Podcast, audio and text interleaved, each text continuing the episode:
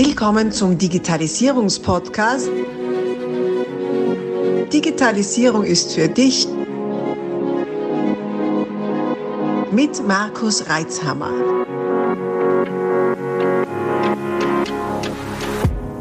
Hallo, herzlich willkommen zu einer Solo-Folge meines Podcasts Digitalisierung ist für dich. Folge 249. Unglaublich ja, so auf der Suche nach Themen habe ich mir sagen lassen, okay, äh, sag doch mal, wie super denn nicht die Digitalisierung ist. Vor allem jetzt in der Zeit, wo doch so viele krank sind und so weiter, dann kann man im Homeoffice arbeiten etc. Also ihr hört, meine Stimme ist immer noch nicht wirklich viel besser. Und ja, ich sitze im Homeoffice, weil ich nicht will, dass meine ganze, äh, alle meine Mitarbeiter auch so klingen. Ähm, also passt das Thema ganz gut. Und man dachte, schauen wir an, machen wir. Und natürlich, ich meine, was soll ich anders sagen? Ich, ich finde das äh, genial, äh, wenn ich mir immer wieder daran erinnern muss, dass das ja für, für viele wirklich erst eine Errungenschaft der letzten Jahre ist, auch wenn wir schon seit, seit vielen Jahren so gearbeitet haben. Ähm, und äh, wie, wie ich mir so vorbereitet habe, ist mir wieder über eine andere Ecke ein Link zugespielt worden einen Bericht, äh, das Schauen von der Tagesschau mit dem Titel Schwedens Bildungspolitik. Wir haben zu viel digital gemacht. Also, ah, schauen wir mal, ob das dazu passt. Irgendwie schon, finde ich.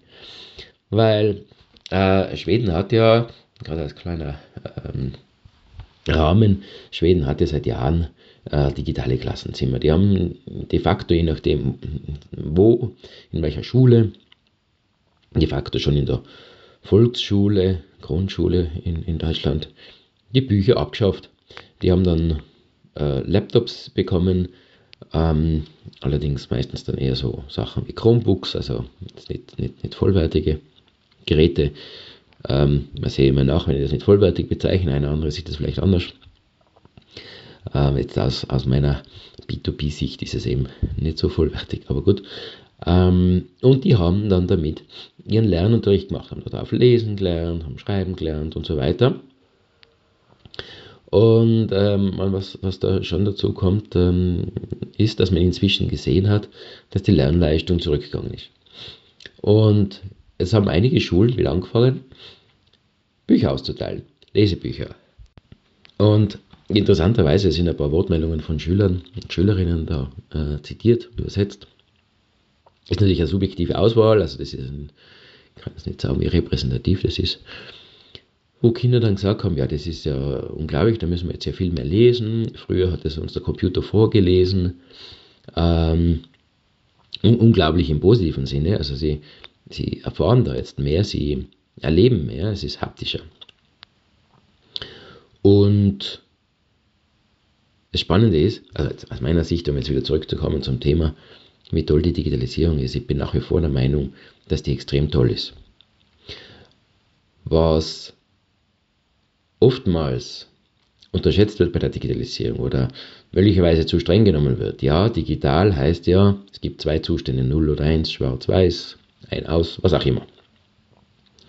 Das bedeutet aber nicht, dass man Digitalisierung im Alltag genau so einsetzen soll. Weil wenn etwas, wo es nur zwei Zustände gibt, 0 und 1, auf etwas trifft, wo es nahezu unendlich viele Zustände gibt und Kombinationsmöglichkeiten, nämlich die menschliche Realität bzw. die Umwelt, dann geht es nicht mehr, mehr um 0 oder 1, sondern dann geht es darum, um Nuancen zu schaffen. Und dafür sind wir da. Wir Menschen sind da, wir Entscheider sind da, um Nuancen zu schaffen, auch in der Anwendung der Digitalisierung. Und ja, schreiben lernen auf einer Tastatur kann man machen. Ich als Kind vor der Volksschule aber von einer mechanischen Schreibmaschine wohlgemerkt äh, viel herumgetipst. War gutes Fingertraining. Ähm, allerdings schreiben lernen, also Handschreiben, Handschrift lernen, tut man damit natürlich nicht. Was man damit auch nicht wirklich lernt, ist Feinmotorik, weil schon gar nicht eine mechanische Schreibmaschine, das ist ja eher Brutalität, die man da walten lassen muss, vor allem als Kind. Ähm, die habe ich mir dann, die Feinmotorik auf anderen Wegen angeeignet durch Basteln und so. Nur wenn das jetzt auch noch wegfällt, äh, Handwerk, basteln, Dinge ausprobieren, Dinge begreifen, Dinge betasten, befühlen, bestaunen, dann ist Schott. Gleichzeitig, wenn man jetzt sagt, ja, das ganze digitale Zeug ist ja Wahnsinn, was man da gemacht hat, schmeißen wir das raus und jetzt kriegen sie wieder tonnenweise Bücher. Äh, das ist wieder das andere Extrem. Na, beides ist nötig. Beides. Es gibt durchaus Unterrichtszwecke, wo es Sinn macht, ähm, oder Unterrichtseinheiten, wo es Sinn macht, dass man digital arbeitet. Allerdings äh, macht es auch Sinn, dass man analoge Medien einsetzt, so wie in jeder guten Präsentation verschiedene Medien dabei sind. Ihr kennt es ja vielleicht, wenn Sie äh, in, einem, in einem Vortrag seid und die Vortragenden lesen ihr PowerPoint-Folie vor. Da bist ja ein wahnsinnig. Death by PowerPoint heißt das. Ne? Ja, da schlafst weg und das ist Fahrt. Das ist einfach nichts. Man lesen kann ich das Zeug selber, da brauche ich nicht jemanden, der mir das Zeug vorliest. Also mir persönlich bereitet das wirklich körperliche Schmerzen. Äh, immer wieder mal passiert mir das, dass ich da in solchen ähm, Vorträgen lande und ganz ehrlich, manchmal ringe ich echt mit meinem Benehmen, dass ich nicht äh, mal dringend raus muss oder äh, ja, es, es, es ist eine Zumutung. Wenn man allerdings eine gute Präsentation vor sich hat, wo durchaus digitale Einheiten drin sind, vielleicht einmal ein kurzes Video, vielleicht gute Bilder, aber auch vor allem gute Rhetorik, gute äh, äh, Stimmungsvermittlung, gute Stimmnutzung, Emotionen, eine, eine Heldenreise, was auch immer, einfach keine Monotonie, nichts 01, dann ist die digitale Präsentation eine wunderbare Geschichte. Es kann sogar ein Video sein und es ist dann wunderbar, also wenn man sich das Aufzeichen anschaut, kommt dann wunderbar rüber. Aber wenn jemand selber schon mit einem schiefen Kopf da sitzt, halbwegs beim Einschlafen und seine eigenen Zeilen davor liest, die er vielleicht selber geschrieben hat oder die Assistenz oder ChatGPT, dann äh, hat er keinen Mehrwert, dann ist das einfach eine Frechheit, weil es Zeitverschwendung für alle ist. Also, äh, es ist eigentlich wurscht wo, jetzt kommen wir wieder zum Thema Homeoffice, wurscht wo, es muss immer angepasst an die Situation sein. Es hatte zu den Zeiten des äh, Pandemie, nach Pandemie-Themas ja oft so Memes gegeben, was geheißen hat, ja, alle sollen von zu Hause arbeiten, die, die Maurer und die Tischler äh, daheim im Wohnzimmer gestanden sind mit ihrem Werkzeug und da herumgehackelt haben, als Spaß natürlich, ähm, so als, als als äh, Persiflage auf diese Forderung, die einfach bei Ihnen nicht umsetzbar ist. Gibt es eben nach wie vor natürlich äh, Berufe, aber auch äh, Teilbereiche im Leben, im Berufsleben, die man nicht digital ausführen kann oder nur im Notfall. Und genauso gibt es aber auch Tätigkeiten, die muss man einfach wirklich nicht vor Ort machen. Ähm, man muss nicht jede Besprechung zusammenrutschen. Natürlich macht es Sinn, dass man mal das Team bildet, dass man dass man sich kennt, dass man sich gesehen hat, dass man die Temperamente kennt. Äh, danach kann man doch vieles wieder remote machen. Also auch da hängt es wieder davon ab, was ist denn die Aufgabe, was muss ich tun, was sind die Voraussetzungen. Und ganz ehrlich, bevor jemand mit dem, mit der, mit dem berechtigten äh, äh Thema, dass er nicht will, dass die halbe Firma angesteckt wird, äh, zu Hause bleibt, aber sich an sich, abgesehen von vielleicht einer Stimmlage, fit fühlt, gar nichts mehr tut. Und dann sagt, ich bin eigentlich fit, äh, ich, möchte gern was tun und dann remote arbeitet oder äh, per Teamsitzung, dann ist das ja wunderbar, dann freue ich mich drüber. Ja.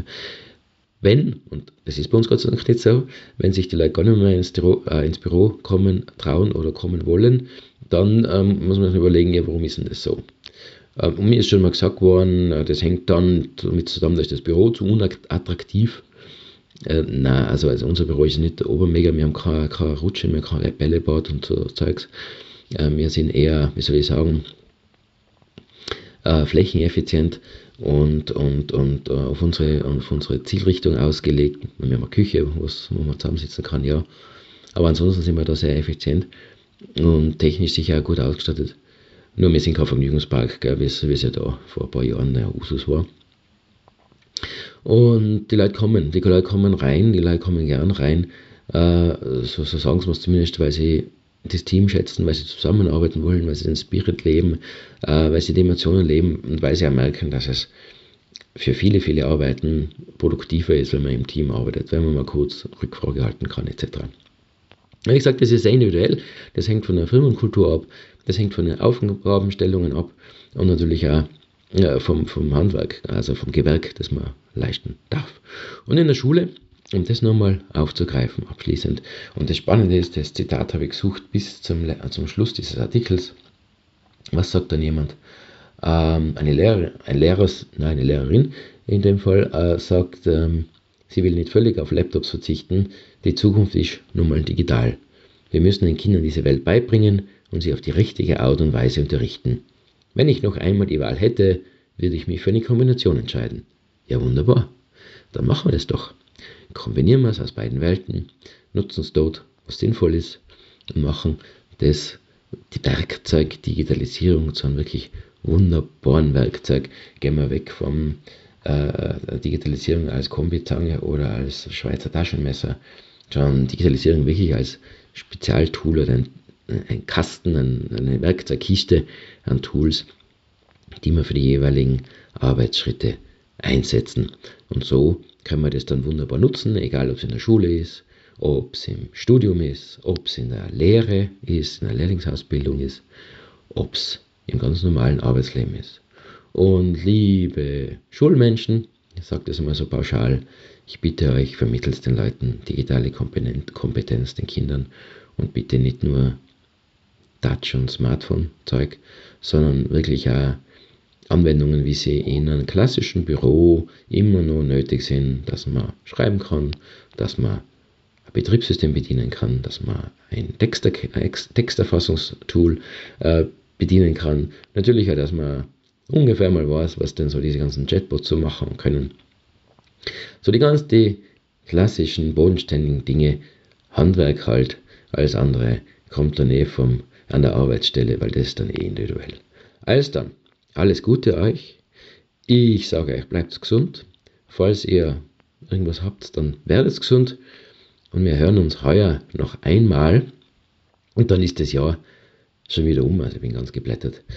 Danke, dass du mich begleitet hast durch dieses Jahr und äh, freue mich schon auf die letzte Folge heuer. Alles Gute dir, bleib dran und hab noch eine schöne Adventwoche. Servus. Abonnier doch gleich unseren Podcast und vergiss nicht, eine 5-Sterne-Bewertung zu hinterlassen. Bis dann, wenn es wieder heißt, Digitalisierung ist für dich mit Markus Reitzhammer.